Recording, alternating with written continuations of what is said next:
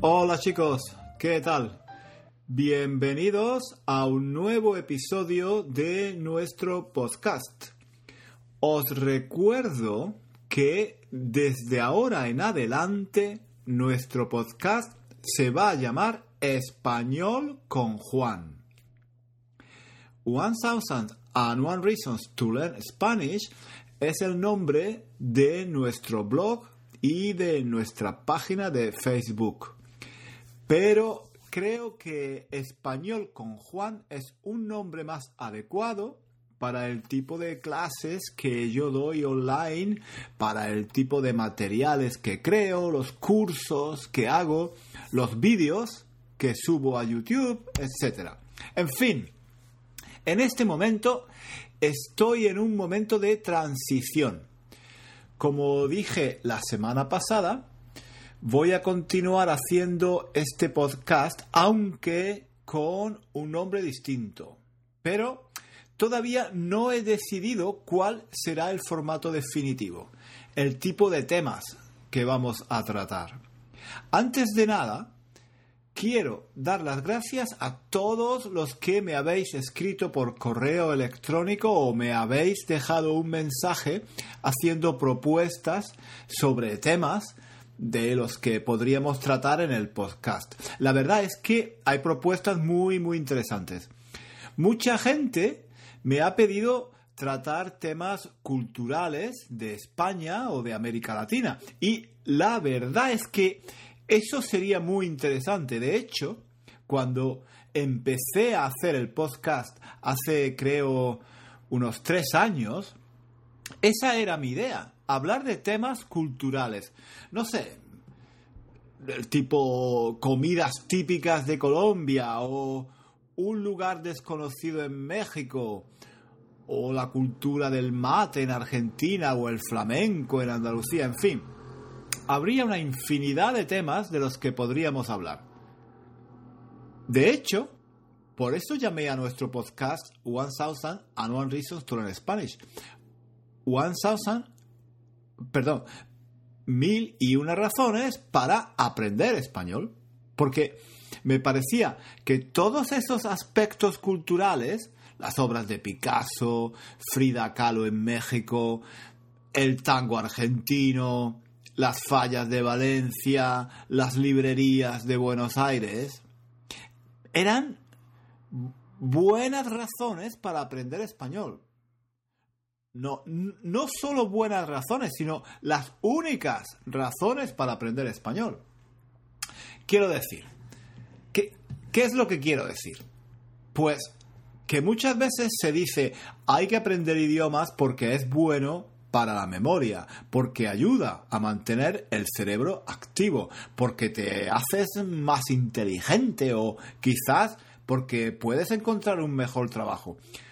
Todas esas razones aunque sean importantes, a mí no me parecen las mejores razones para motivar a alguien a estudiar un idioma extranjero, en este caso el español.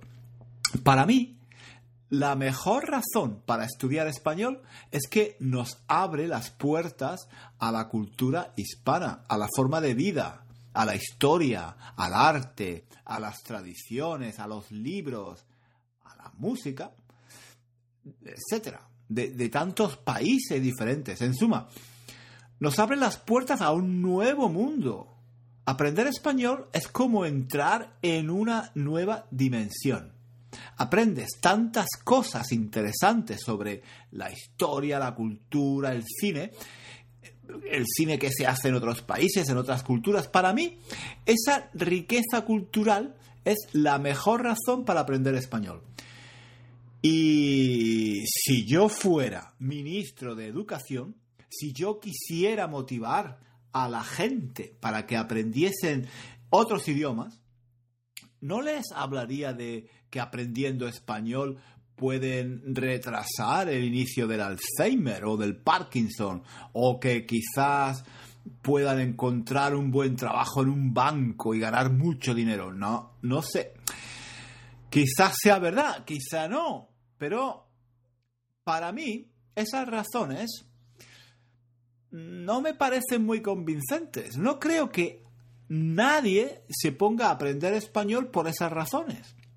Si yo fuera ministro de Educación y quisiera animar a la gente a aprender español, les hablaría de cómo viven los gauchos en la Pampa Argentina. Les haría soñar con recorrer el desierto de Atacama. Les contaría cómo es el camino de Santiago, cómo se hace la auténtica paella valenciana o cómo se baila la salsa y el merengue. Esas son las mejores razones para aprender español. Y hay muchas. De hecho, hay mil y una razones para aprender español. Hablar de todos esos temas culturales sería muy interesante. Cada semana, aquí en nuestro podcast, podríamos hablar de algunos de esos temas. Sería muy bueno además para practicar español. Pero hay un problema.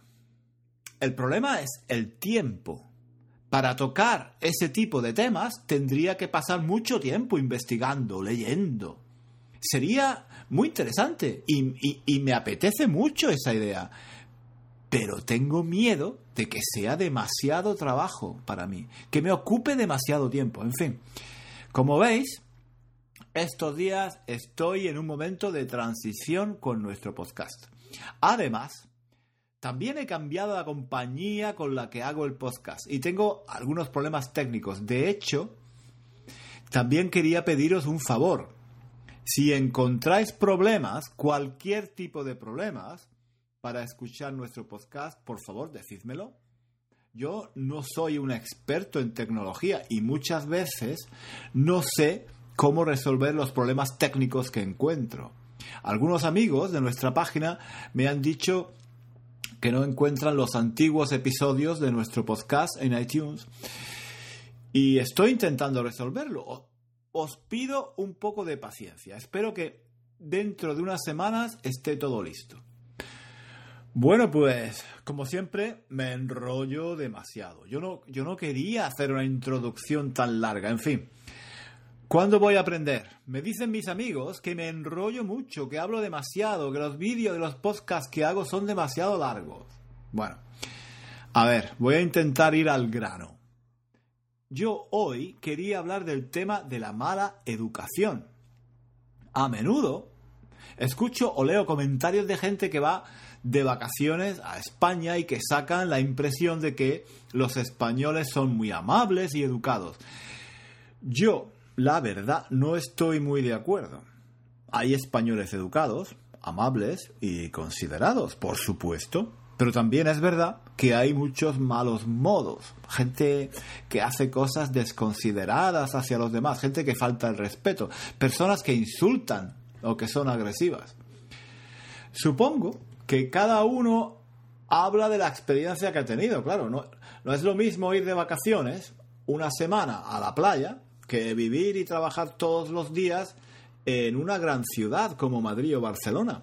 La gente en las grandes ciudades suele estar estresada, tiene muchas cosas que hacer, va deprisa a todas partes, siempre corriendo, y eso, claro, genera agresividad y malos modos. En fin, no sé, yo cuando cuando voy a España, tengo a menudo la impresión de que falta un poco de educación.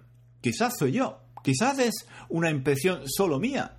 A, fin de cuentas, yo vivo en Inglaterra desde hace 20 años y aquí existen una serie de normas sociales muy establecidas.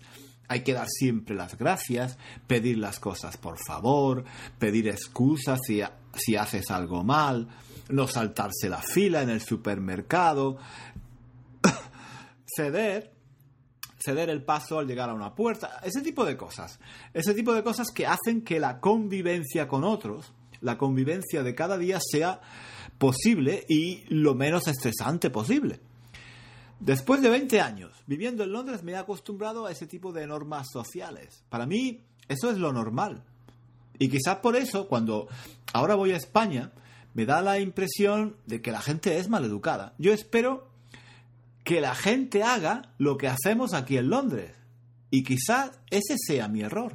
El que la gente en España no dé las gracias tan a menudo o no pida siempre las cosas por favor, no significa que sean maleducados. Significa simplemente que tienen una forma diferente de hacer las cosas. Por ejemplo, Cuando voy a España, me pasa a menudo que cuando en un bar o en una cafetería el camarero me trae un café, yo siempre digo gracias. Mis amigos españoles me han dicho que soy raro, que eso no se hace, que nadie da las gracias a los camareros en España cuando te traen un café o te sirven la comida. Pero yo no puedo evitar hacerlo. En Londres me he acostumbrado a hacerlo así. Y si alguien no lo hace, se piensa que es una persona maleducada. Pero, realmente, si en España no se da las gracias a los camareros, ¿significa eso que los españoles son maleducados? No, no creo. Es simplemente una forma diferente de hacer las cosas. Otro ejemplo. En Inglaterra, si alguien te llama por teléfono, se suele decir thank you for calling, es decir, gracias por llamarme. A veces he dicho eso en España cuando alguien me ha llamado por teléfono, pero me han dicho que eso no se dice allí, que es ridículo, que nadie dice nada parecido. Ya no lo digo más. Dejé de decirlo porque la gente se reía de mí.